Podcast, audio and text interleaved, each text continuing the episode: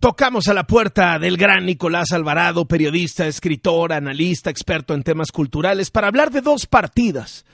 La de Ignacio López Tarso, para empezar, mi querido Nicolás, si quieres lo pongo sobre la mesa y luego te pregunto de, de la segunda. ¿Cómo estás, Nicolás? Muy buenas tardes. Querido Carlos, ¿cómo estás? Pues sí, además creo que hasta alguna relación antagónica podrían tener.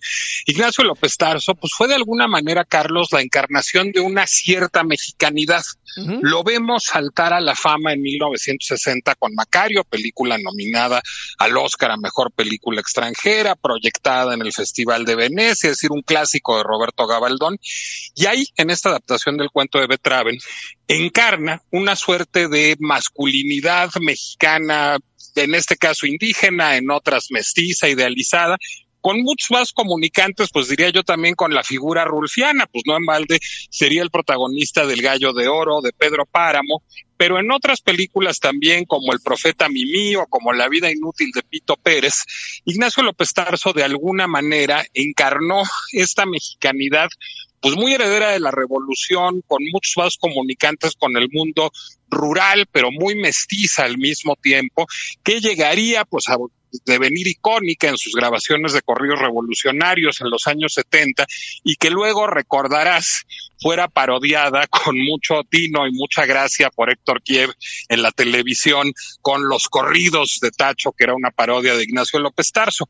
Fue un actor que más allá de este momento de gloria en el cine en los años 60, 70, en que encarnó a este tipo, digamos, muy pues posicionado en el imaginario público, pues fue un actor versátil en telenovelas, repitiendo este mismo personaje, en teatro sí, con pues digamos rumbos muy distintos, lo vimos desde En el vestidor, un drama inglés sobre el mundo del teatro en todo el teatro, hasta en comedias musicales como Hello Dolly, hasta en Dos hombres en pugna, haciendo muchos clásicos del siglo de oro español. En fin, creo que fue una presencia que acompañó pues toda la segunda mitad del siglo XX Ignacio López Tarso y que devino Carlos icónica para los mexicanos.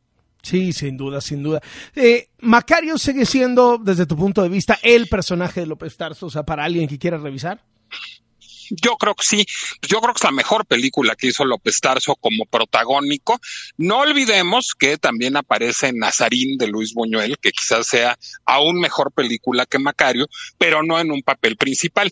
Pero yo creo que Macario, además de ser lo mejor de su filmografía, sí es de alguna manera como la hoja de ruta para el personaje que iría construyendo a lo largo de su filmografía. Sin embargo, hay películas como El Profeta Mimío, como El Gallo de Oro, que son también extraordinarias y que merecen una revisión.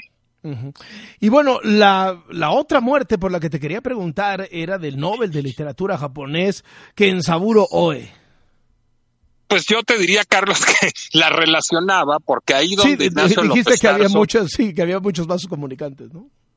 Pues es que Ignacio López Tarso era la encarnación de lo mexicano y yo creo que, que en Saburoe de alguna manera pues es un hijo de la guerra, un hijo de los bombardeos de Hiroshima y Nagasaki. Tiene dos libros extraordinarios al respecto de ensayo, los cuadernos de Hiroshima y los cuadernos de Okinawa, en donde tiene una visión extraordinariamente crítica de la actuación japonesa durante la Segunda Guerra Mundial y de todo el sistema imperial japonés. Tú sabes que cuando él recibe el premio cultural, el principal galardón que otorga, otorga el Estado japonés, pues lo declina porque dice yo no reconozco una autoridad superior a la democracia y este premio lo otorga un imperio y yo no quiero recibir un premio de manos de un imperio. Ese sería el primer evento traumático de su biografía. El segundo sería su hijo, eh, cuando era pues, muy joven, en sus treintas bajos, eh, Kensaburo eh, tuvo un hijo con daño cerebral, que nació con daño cerebral, que fue objeto de una cirugía y que a partir de eso, bueno, pues tuvo una vida muy difícil en donde requería cuidados permanentes por parte de sus padres y a partir de esto su literatura se vio muy marcada por esta idea de la enfermedad y de la paternidad luchando con su enfermedad. Eh, de alguna manera, Kensaburo decía que él siempre escribía la misma novela y le iba cambiando detalles hasta que se convertía en otra. Y esta presencia del hijo enfermo es constante en su literatura.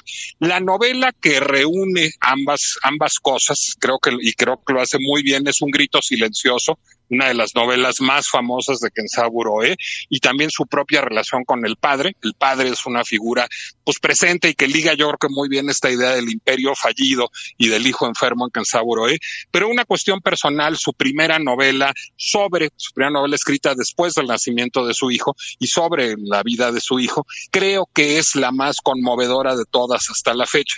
Es un escritor inteligente, lúcido, marcado por la picaresca pero al mismo tiempo extraordinariamente crítico y yo creo que es una conciencia muy lúcida que necesitaba mucho el, el, Japón de la posguerra, Carlos.